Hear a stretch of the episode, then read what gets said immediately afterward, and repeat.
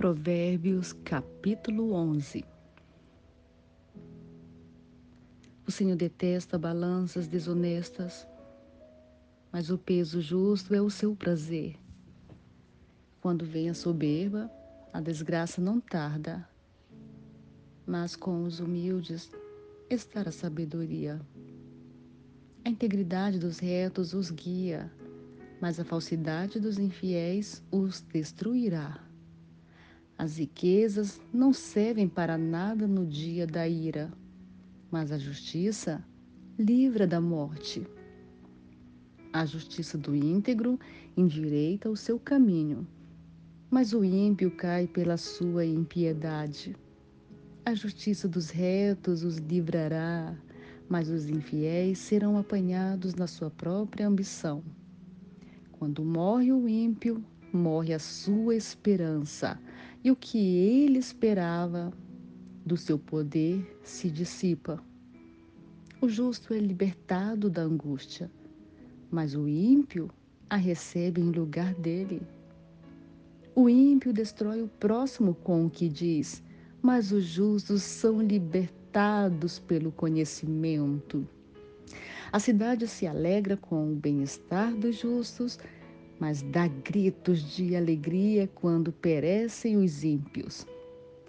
Pelas bênçãos dos retos, a cidade é exaltada, mas pela boca dos ímpios é destruída.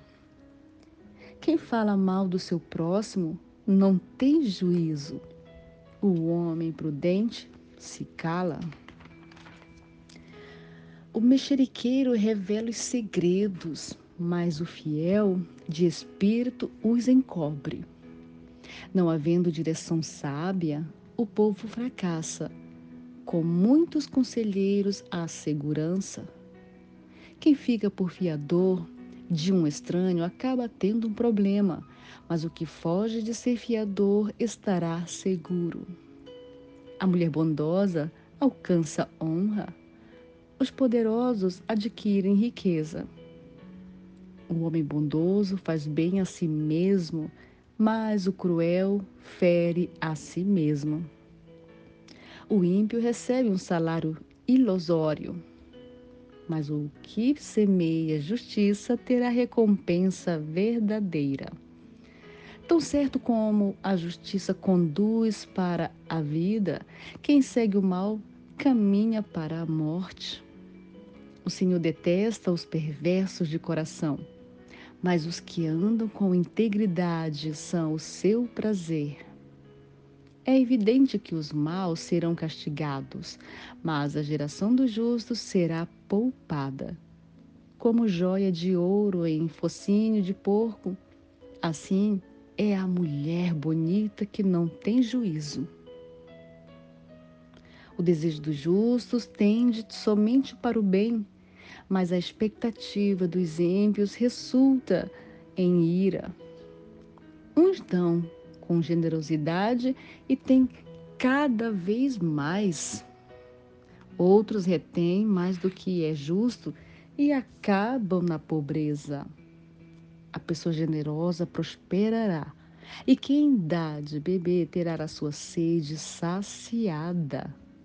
O povo amaldiçoa quem retém o trigo mas bênção virá sobre a cabeça daquele que o vende.